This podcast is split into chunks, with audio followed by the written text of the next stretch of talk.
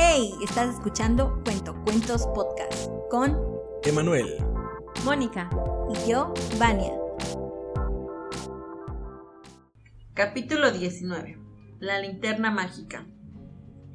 Una de las cosas que distingue mi carácter y que en él sirven de contraste a ciertos arranques impetuosos es la grandísima flema con que muchas veces me detengo, sus rayos de la mañana. Aún en los pajares más públicos, a mirar objetos que son... los pájaros. Objetos. El- Dijiste pajares. Ah, sí. En el tiempo de los Qué apóstoles. bárbara. Muy bárbaro. Qué bárbara soy. Dice, aún en los parajes más públicos, aún en los parajes más públicos, a mirar objetos que son tenidos por la gente de frac y levita como indignos de llamar su atención. Ha sido extraño hallarme con tamaña boca abierta parado delante de una tienda de estampas, contemplando una testa contrecha de Napoleón, un Gonzalo de Córdoba, patituerto, o un Luis que es 14.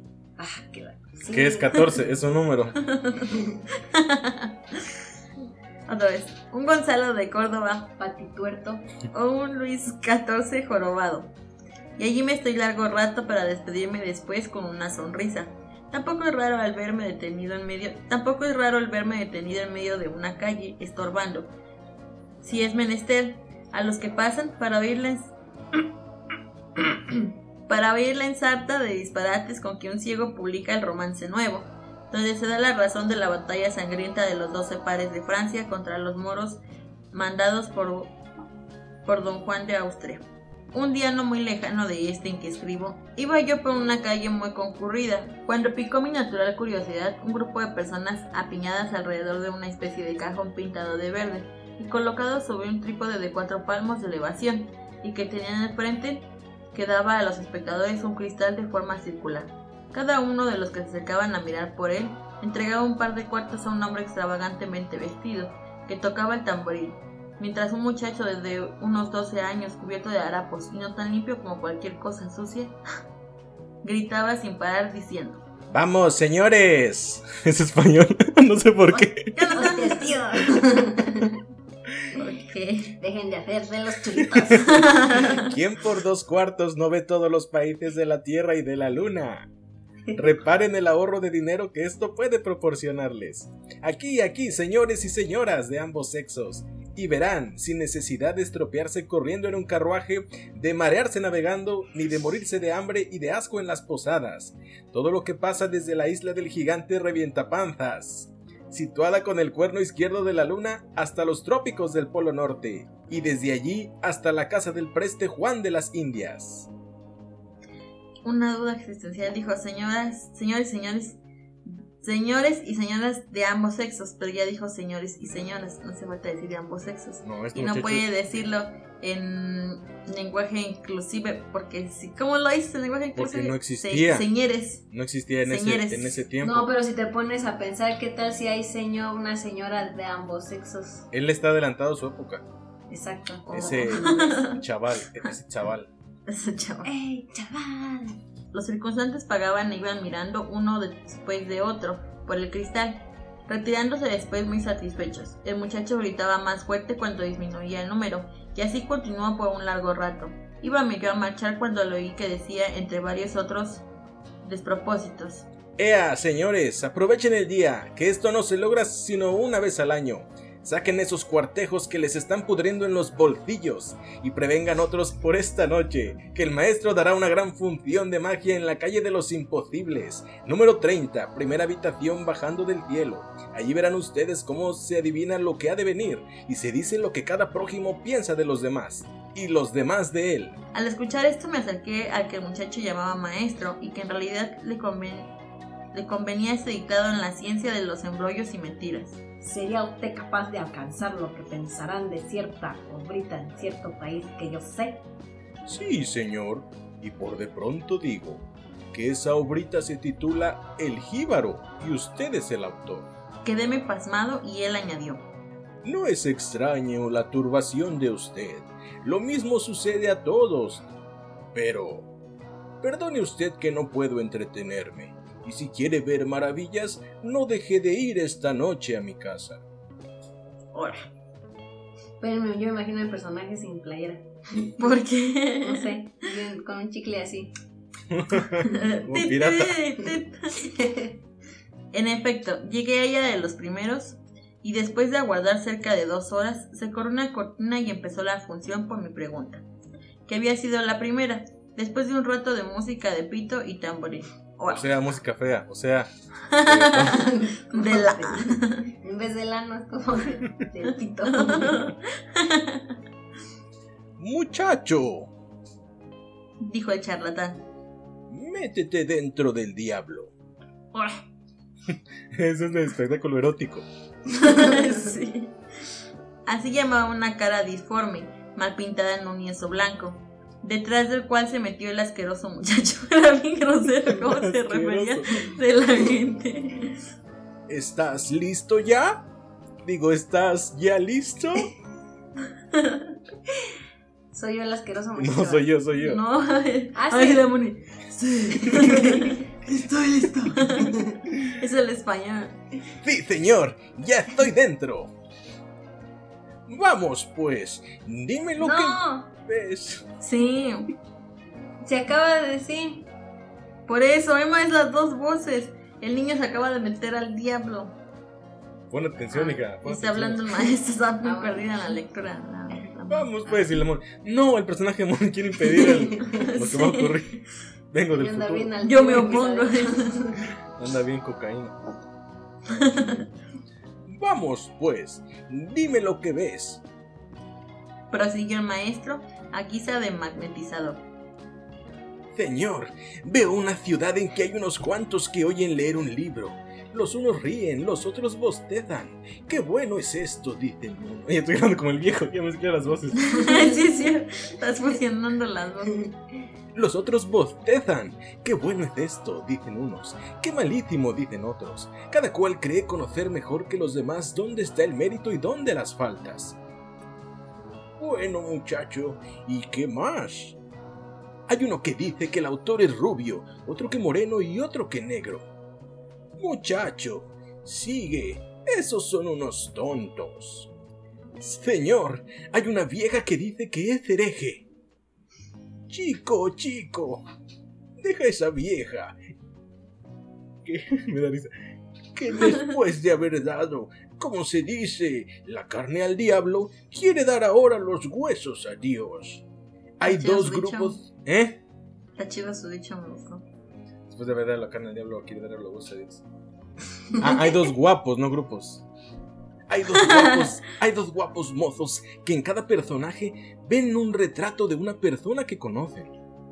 Pues dale un coscorrón a cada uno de esos guapos mozos, para que aprendan a ver la falta y no el culpable, y para que sean más nobles y no crean tan bajo al autor. Señor, señor, veo a dos que están a punto de desafiarse, porque el uno dice que el autor es frío y el otro que es demasiado caliente. Ya, ya le cambié el tono. Sí, Deja, este muchacho está en el diablo. Ya le cambió la voz el diablo. Déjalos que se rompan las narices, que los dos piden peras al olmo. Habló después el muchacho de infinidad de tipos que no dejaban de servirme de diversión, poetas que jamás han escrito un verso, literatos que Dios nos asista, críticos ignorantes que hallan un defecto en el perfil de cada letra y amigos desconsiderados que todo lo aplaudían.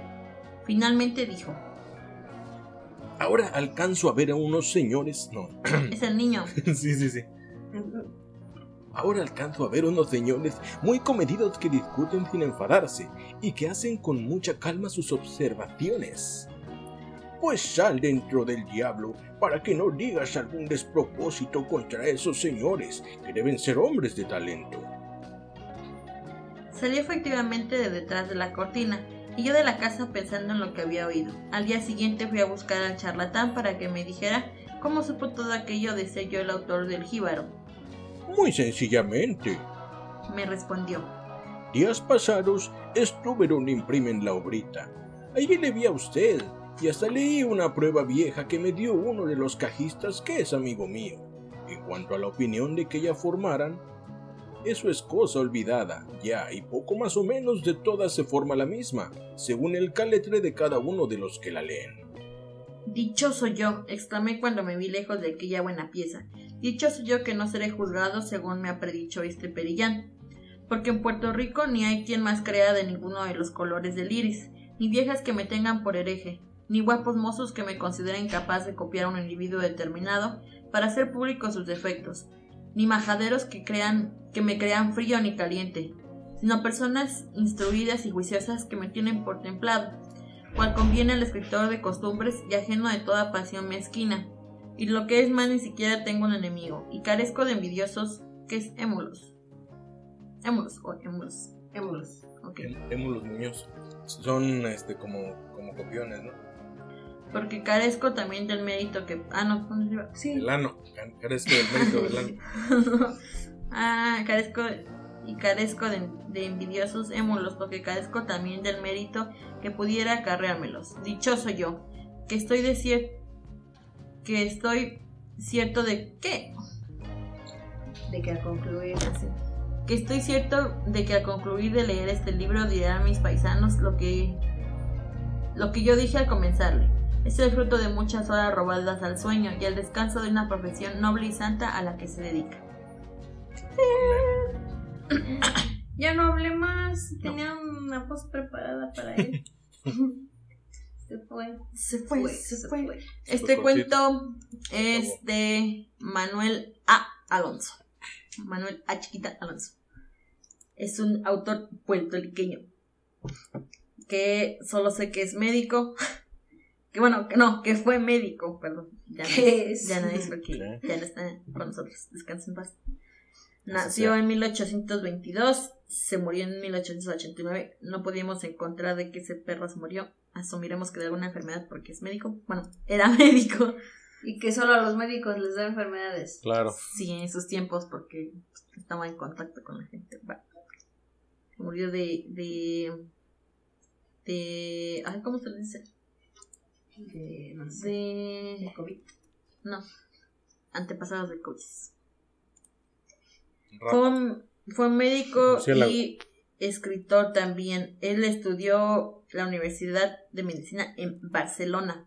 ¿Ves? Tiene sentido que, que el muchacho fuera Ah, a. España sin saberle el atinónimo.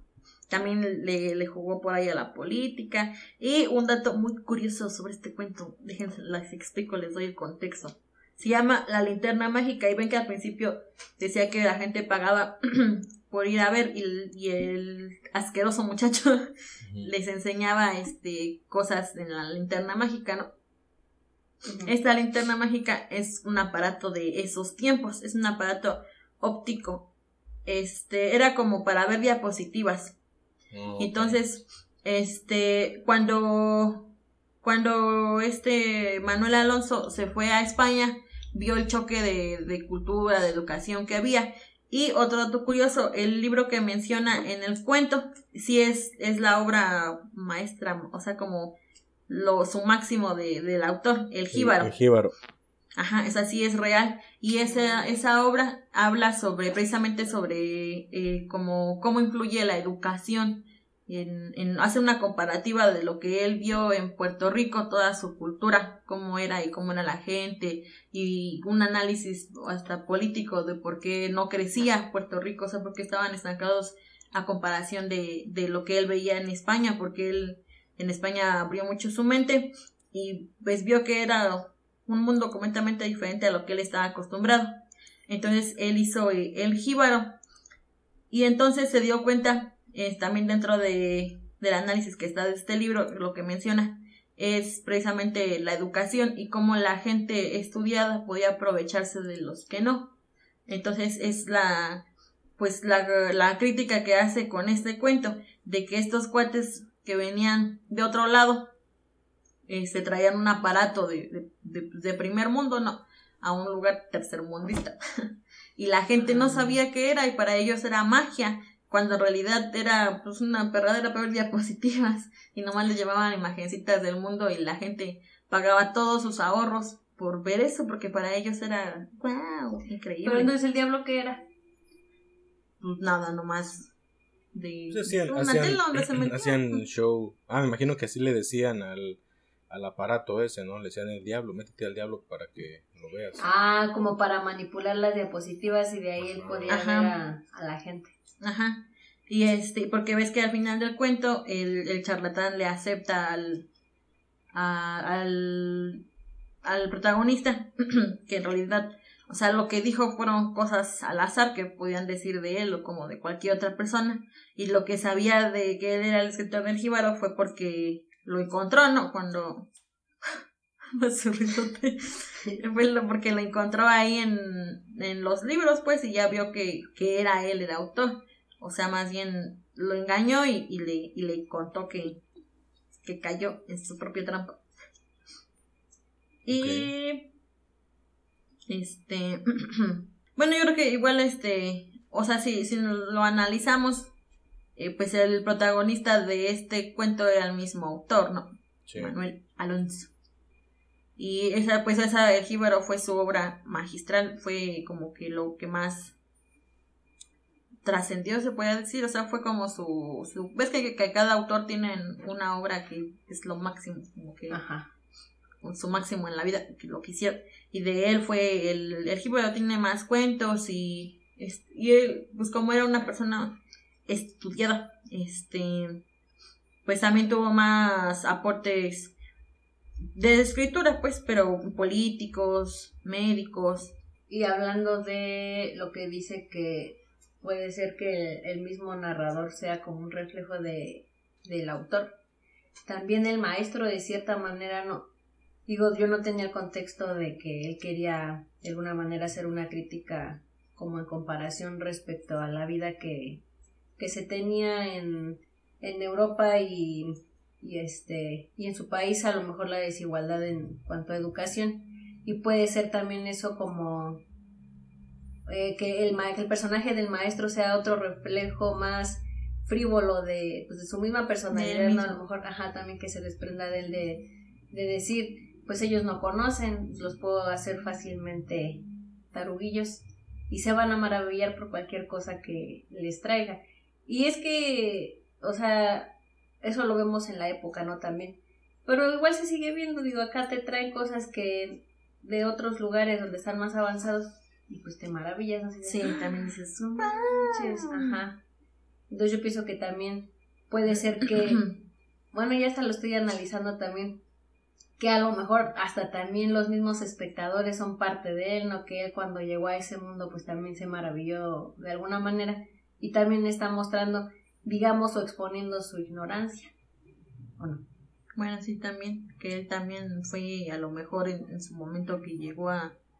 Que a lo mejor en su momento... Que a lo mejor en su momento que llegó a, a España le, le pasó lo mismo, ¿no? Todas las cosas que vio, él podría jurar que era magia y después descubrió que era ciencia. Al final no es más que esta historia porque pues yo no sé si lo definiría como cuento, que más bien se me hace como el fragmento de un, de un día en la vida de, de este señor, un día que sale a dar una vuelta, ve eso, le da curiosidad, porque aparte el muchacho, el muchacho, el español de la historia, Era- era- un vendedor muy bueno, vendía muy Ajá. bien, todo, todo lo que decía hacía que le, le llamara la atención a la gente, entonces este señor sale a dar la vuelta, lo escucha, es como, como el, como el, el de las empanadas, ¿no? Es buen, buen vendedor, Como el de los cobertores de las ferias. ándale, le llama la, la atención, se acerca y dice, bueno, voy a este, preguntarle esto que me interesa. Por lo mismo que dicen ustedes, o sea, es una máquina para él desconocida y si le estaban ofreciendo ver algo que él interesaba, pues él dijo, yo le voy a entrar. Entonces, eh, pues al final del día él va a la casa esa, pues llega rápido porque sí estaba con la curiosidad, este, digamos, de, de a ver si es cierto que esto, esto funciona, a ver qué me dicen. Y al final, eh, pues al final le revelan este, cosas que él se sorprendió, dijo, wow, esto en realidad funciona, pero ya hacia el final de la historia le revelan pues que en realidad, eh, o sea, fue porque lo habían visto en otro lado. El viejo es un, es un experto en lo que hace. Tan es así que, que no nada más lo vio en la calle y ya, o sea, le puso atención a lo que hizo, leyó parte de su, de su novelita y, y tan es así que lo, lo almacenó, digamos, en su, en su memoria para después sacarlo en ese momento. Entonces, para mí es más bien como, pues sí, es un, un rato en la vida, un día en la vida de, del narrador. Como una viñetita, ¿no? Sí, porque en realidad bueno, yo no veo un conflicto, no veo algo así en el cuento, o sea, no veo nada, nada de eso. Sin embargo, es una historia que resulta entretenida. Así, básicamente, como lo dijiste tú, como una viñeta, es como abres tu periódico en la mañana o lo abrían en el periódico en la mañana y veías las historietitas de tres cuadros, te daba risa y seguías con tu día, o sea, no, no es nada del otro mundo, pero es, es, entretenido y, pues eh, si lo vemos desde ese, desde ese aspecto me, me gustó, me gustó. Y también si, si conoces la otra parte, o sea, de, de lo que es la linterna mágica y todo eso, también pues te deja pensando, ¿no? Que dices, chale, qué, qué truste que, que la vez que el muchacho le decía que sacaran todos sus ahorros y la gente dando pues el dinero que, que tenía con tal de ver algo que pues que no, no era magia, pues. Pero que para ellos sí. Además es muy visual porque desde el principio el narrador te dice que él va con la boca abierta, que se queda parado este enfrente de las cosas, no para, no sé, de, imagino las tiendas, qué sé yo, y se queda viendo con la boca abierta y hasta lo empujan, pero él está maravillado con lo que está viendo. Entonces siento que sí es, es muy visual y también te puede transmitir como como todas las sensaciones de lo maravilloso que es ese objeto o no. Así es, sí, lo que, lo que sintió al, al verlo y al reconocer eso, pues sí es el, es el encuentro de dos mundos, ¿no? En ese caso. Y, más, este, por las palabras de del niño español, ¿no? es que es lo que te digo, es un buen vendedor. Ajá, y viene este, ¿cómo se diría? ¿Cuál es la palabra? Muy, ¿cómo sería? Mm, persuasivo. Muy persuasivo, ajá, pero también como... y están hablando esto, y las mujeres dicen esto, y los hombres dicen lo otro, y, que ya se están peleando, o sea, muy, este, muy descriptivo y también hay que reconocer, o no, hay que no merece, que fue un, una buena interpretación del papel porque sí te daba la sensación, la voz de que sí estabas viendo algo, de que había ahí un desma de que estaban viendo algo y todos así, ¡ah! bien maravillados. Pero igual, si se dan cuenta, al final este, al autor no le importó la charlatanería, ni siquiera la linterna, sino que más bien lo que pasó al final de que le confesaron de, pues sí, que había sido por la charlatanería, fue alivio de decir, ah, pues nadie cree eso de, de mi, de mí, ni de mi libro. O sea, como que él lo que más lo impactó fue lo que podían decir de él, de su, de su, obra. Y ya ni siquiera le importó todo lo demás, fue lo, único que se quedó como con el alivio de decir, ah, eso no, no pasó. Es una, una anécdota que al final hasta a lo mejor pudo ser cierta, pudo haberle pasado. Igual, y la retrató nomás como una viñetita. Pues muchas gracias por habernos escuchado en un episodio más. Recuerden que pueden seguirnos en todas nuestras redes sociales como arroba cuentos podcast. A mí me pueden encontrar como arroba witchbango. A mí como Mónica Yo. A mí como soy un Cylon. Y también nos pueden mandar sus cuentos de su autoría o alguno que les gustaría que, que leyéramos a nuestro correo electrónico cuentos, cuentospodcast arroba gmail.com. Gracias. Bye. Bye.